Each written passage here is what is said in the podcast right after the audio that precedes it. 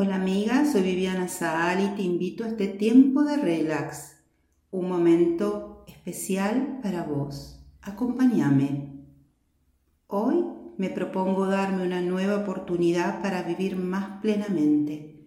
Busco un lugar cómodo y con esto empiezo a inspirar y a exhalar reduciendo tu estrés, focalizar el objetivo, mejorar el descanso y tomar la decisión de vivir más plenamente, dejar de vivir en automático.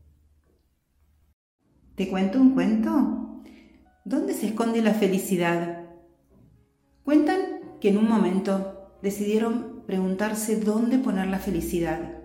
Algunos pensaban en lo alto de una montaña, otros adentro de un lago de colores, pero a alguien se le ocurrió colocarla dentro nuestro porque ese iba a ser el lugar donde los seres humanos menos buscaríamos esta felicidad. Cuentan que desde entonces es una búsqueda permanente.